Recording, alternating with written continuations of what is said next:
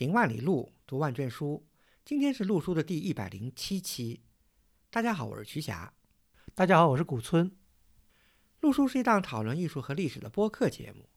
我们追求行知合一的学习体验，行路读书，知其然更知其所以然。欢迎大家订阅收听。我们诚邀您参加陆书的会员计划。您的加入能让我们行得更远，读得更多。有关会员计划的详情，请访问陆书八八点 com 斜杠 member。陆书之友微店是购买会员计划和会员通讯的主要渠道。你也可以添加陆书的微信号 artinstu 二零一八联系我们，a r t i n s i t u 二零一八，或者发邮件至陆书八八八八 at outlook 点 com。曲霞，你知道一百九十五件禁止出国出境文物这件事儿吗？那当然知道了，现在已经成了很多人打卡的对象了，就是看一件就记一件。嗯，这个呢，最早呢是始于二零零二年，那时候国家文物局呢出台了一个叫《首批禁止出国出境展览文物目录》，当时呢是规定有六十四件。后来呢，在二零一二年跟二零一三年呢，又增加了两次，达到了一百九十五件。这里面当然包括一些很这个高光的，啊比方说什么大鱼鼎啊、国际紫盘这样青铜器，就国之重器这样的东西吧。嗯嗯嗯，我们今天讲这个呢，引来一个话题，就说这个刚才讲到的是禁止出国出境啊，因为出国出境实际上是一个，不仅是现在是一个敏感的事情啊，其实放在以前。中国文物出国展览也是一个非常敏感的事情，所以我们今天呢讲一件等于是八十年前的一个往事。为什么说这个往事值得一讲呢？因为到现在为止，这件事情出国的这个展览，在近代史上应该说是一个前无来者的一个集大成吧。就像我这么说，是不是不太过分？一点都不过分。当年那个展览绝对是一个传奇。对。那么这个展览是什么展览呢？我们要聊一聊的，就是一九三五到一九三六年在英国伦敦举办的一个叫伦敦中国艺术国际展览会，也简称叫伦敦艺展。这个伦敦艺展为什么我们今天特别拿出来讲？因为是挺有一些说到的。首先呢，这个伦敦艺展的一个时代背景，呃，曲霞，你可以给大家介绍一下这个时代背景吗？没问题。刚才古村老师讲到是一个出国展，没错。当时的中国政府确实呢，从国内，尤其是从故宫博物院啊，调拨了大量的文物去伦敦参展。但是呢，我这里还先想强调一下这个伦敦艺展的国际性。它不是叫中国艺术国际展览会吗？展览的主题当然是中国古代艺术，对不对？但是呢，参加展会的国家和地区有十六个。参展的单位啊有两百四十家，展品多达三千零八十件，由中国政府呃出国送展的文物只占到这个展品总数的三分之一。听众一定也会好奇，为什么会在一九三零年代会在英国啊会在伦敦举办那么大规模的一个艺术展览呢？这里面呢当然有一个直接的由头啊，一九三五年是英国乔治五世登基。二十五周年的一个纪念日，对，当然这只是个由头了。从清末民国啊，中国文物有一个大量的一个外流的这么个现象。那么其实到了一九三零年代啊，当时外国人所收藏的中国艺术啊，已经达到了一定的规模和水平了。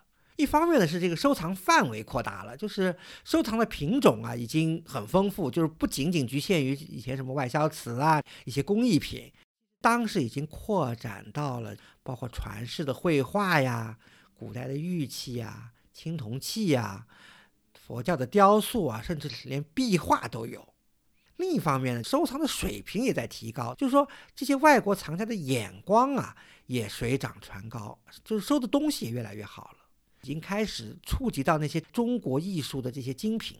到了一九三零年代啊，随着海外收藏中国艺术到了一定的规模啊，今天知名的那些海外收藏中国艺术的重镇，就几个重要的有中国收藏的大馆，当时都已经建成了。嗯，这说的就是大的这些博物馆，对吧？对，在我们播客节目的最早就开始介绍的美国堪萨斯城的纳尔逊博物馆，这个博物馆就是在大萧条期间建设，大萧条结束以后开馆的，一九三三年。没错。但是这个纳尔逊博物馆只是美国收藏中国艺术的后起之秀，老牌的那些大馆。比如像英国的像大英啦，美国像波士顿美术馆呀、大都会什么的，到一九三零年代，他们的中国艺术收藏都已经非常有规模，而且已经有很高的质量了。另外呢，博物馆之外啊，尤其在一九三零年代，还活跃着什么呢？活跃着很多国际知名的大收藏家，比如说瑞典的皇太子古斯塔夫阿道夫，英国陶瓷藏家，只要收藏陶瓷的人还都知道这个名字。他建立了一个传奇的收藏，今天。在大英博物馆，就是大威德爵士，还有包括这个英国人，也是陶瓷收藏家尤姆弗帕洛斯这些人，收藏热啊，也带动了当时对中国艺术的研究热。就这些藏家呢，也经常组织在一起啊，做交流啊，搞建藏啊。比如说，就是今天还比较活跃的这个赫赫有名的这个东方陶瓷学会啊，就是一九二一年由英国的十二位陶瓷收藏家发起成立的。前面提到的那个尤姆佛帕洛斯就是发起人之一，嗯，所以呢，在一九三零年代初啊，最早是由那个瑞典皇太子古斯塔夫提出来的，因为他本来就是个大藏家嘛，而且和这些欧洲的各方面的中国艺术藏家关系都很好，交流也很密切。他当时就提出来说，是不是在欧洲啊搞一个中国艺术的国际展览，尤其呢要争取从中国拿来一些重要的文物。所以这个提议一下子就得到了当时大英博物馆馆长，也是重要的陶瓷专家这个约翰霍普森的响应。所以呢，几个藏家，包括几个学者，当时呢就定下来要举办这个伦敦艺展。展览的时间呢就是三五年，三五年正好就应了刚才古松老师说的那个英王乔治五世登基二十五周年嘛。展览的地点就定下来在英国皇家艺术学院的百灵顿府，就是 Burlington House。那么刚才讲到几个英国人把这事情定下来，最主要的一个参展对象呢，就是要从中国拿一些重磅文物。那中国哪里呢？那中国自然是故宫博物院。对，其实三五年的时候，故宫博物院其实那时候成立才应该是只有十年吧。故宫博物院就二五年把溥仪赶走以后才开始成立的嘛。对，一九二五年十月十号，故宫博物院开幕的。因为故宫博物院是国立的，那时候这肯定是要通过一个官方的渠道。虽然这几个策展人啊都是一些博物馆的馆长或者藏家，但他们呢是正式通过了中国驻英国的大使馆来进行接洽、来联系、组织这件事情。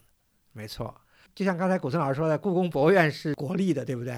而且呢，故宫博物院在当时南京政府啊、国民政府的地位很高。它原来是国民政府的一个直属单位，后来呢，到了一九三零代初，改为由行政院直属。所以英国人这个邀请呢，一下子就到了这个国民政府手里。当时的南京政府啊，是非常积极来响应这个事情的。议展原来是民间推动的嘛，一下子。就被拉高到了中英两国的一个国家层面，这里面我觉得也应该有一些当时的国际国内的因素啊。大家知道，一九三四年、三五年那时候应该是所谓的呃民国黄金十年的这个期间嘛。国民党政府在南京呢，那时候呢基本上也已经比较稳定了，那国家的形势呢也开始走向正轨，就经济啊各方面的都进行了蓬勃的建设跟发展，所以那个时候呢也急需。好像通过借这个展览来扩大一些国际影响，对，所以呢，国民政府当时是非常积极响应这个事情，然后呢，就有两国政府啊，就是中国和英国政府之间签订了一个备忘录，就是两国政府共同组织一个理事会啊，双方的行政长官呢做名誉会长，一些名流共同来参与策划这个事情。这个事情大概是一九三四年跟英国人商量好的，中方这边呢就开始成立筹备委员会。当时就责成教育部，另外一个呢就是国立故宫博物院来挑选赴英国参展的展品。一九三四年十月成立筹备委员会啊，这里边呢教育部长王世杰担任了主任委员。注备一下，王世杰实际上当时也算是呃民国政府里面一个比较有名的人物。有博士头衔，而且他是武汉大学的首任校长。